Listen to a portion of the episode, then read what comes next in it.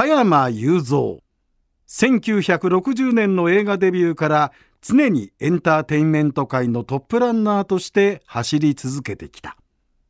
2022年12月31日の紅白歌合戦で人前でのパフォーマンスから引退した後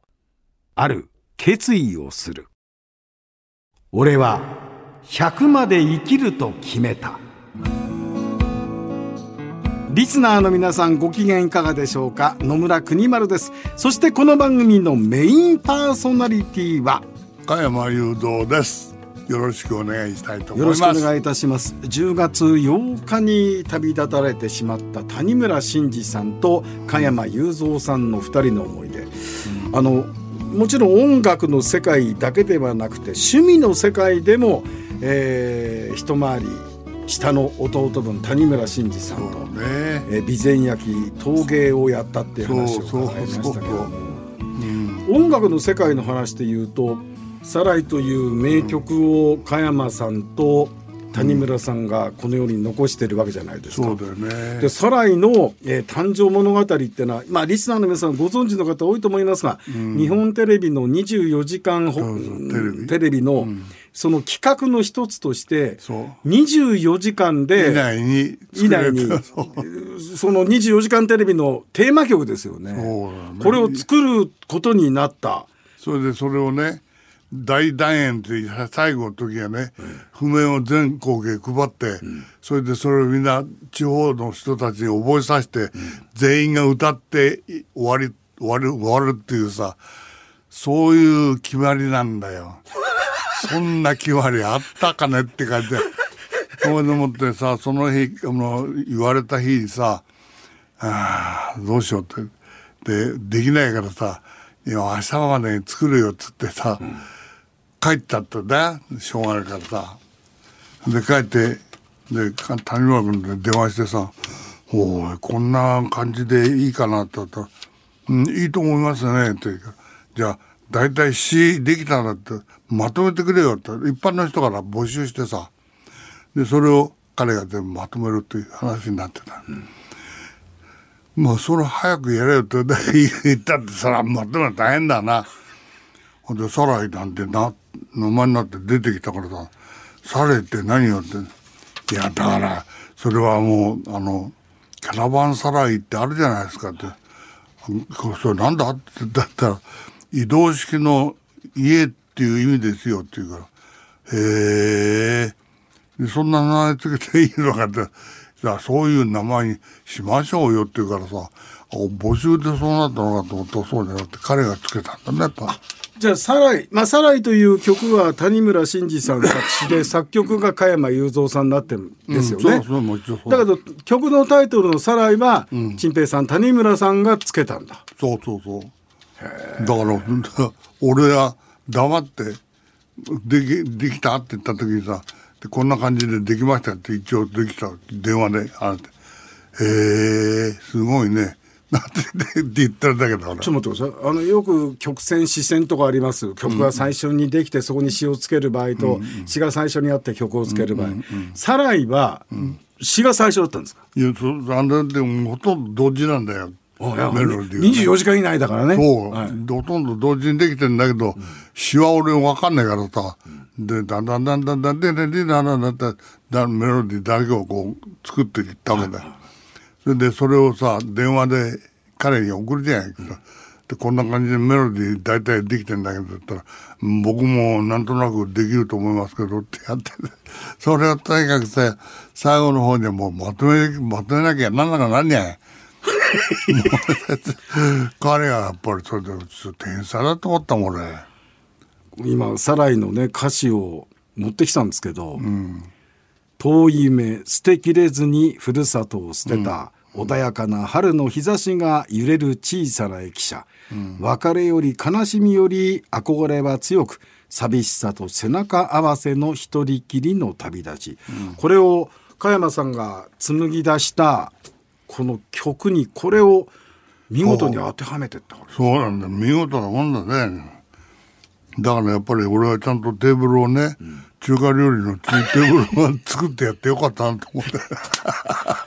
まあ前伺った谷村さんが加山さんのお宅に初めて来た時にえ中華が食べたいと陳平が言ってるんだったらってんで料理を作るのはもうお手のもんだけどそうじゃないとテーブルから最初からあのくるくる回るテーブルから手作りのテーブルを作ってっていうそういう。それもね8人掛け6人掛け2通り作った。でもどうでした？あのこう「サライ」という曲名がついてで加山さんが紡いでいったこのメロディーに陳平さんの詩がどんどんこう当てはまっていくわけですよね。これ二人で一緒に曲合わせっていうかそうそうそうそう。これってできたんですか？そうできるもんだよ。やってみればね、それであので例えばあのワンコーラスの頭だけでいいからメロメロディーをさ大体こういう感じでって言ってた時にもうすぐその詩ができるからでこうやって、おー早いなと思って。ほんでその翌日になってさこんな感じでいいかねって言って大体まとまったところで俺が歌ってみるわけよ、そしたらもういいんじゃないですかって。いうそれでも OK だから2人でさ じゃあ2人で OK 出しゃいいよな。よしよし。じゃあこれで行こうよってほんで。それをじゃあ全部その24時間以内に全国へ配って俺はスコア全部書いてくからよって。それで全部全国配って大団円を最後にみんなでやろうぜって言った時にみんな歌ったんだからこれ。あのまあリスナーの皆さんもあの24時間テレビの、まああの武道館だったりね。そうそうそうのエンディングで、武道館だけじゃなくてその時はそうそう全国に、あの歌詞それからスコアですね、楽譜を配って、で全国の中継でこの「サライ」を歌うってそういいううこと。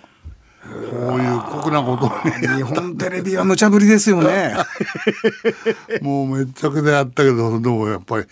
えー無理してでもないけどもう苦労してでもやっぱりねできるもんだなと思ってやれば。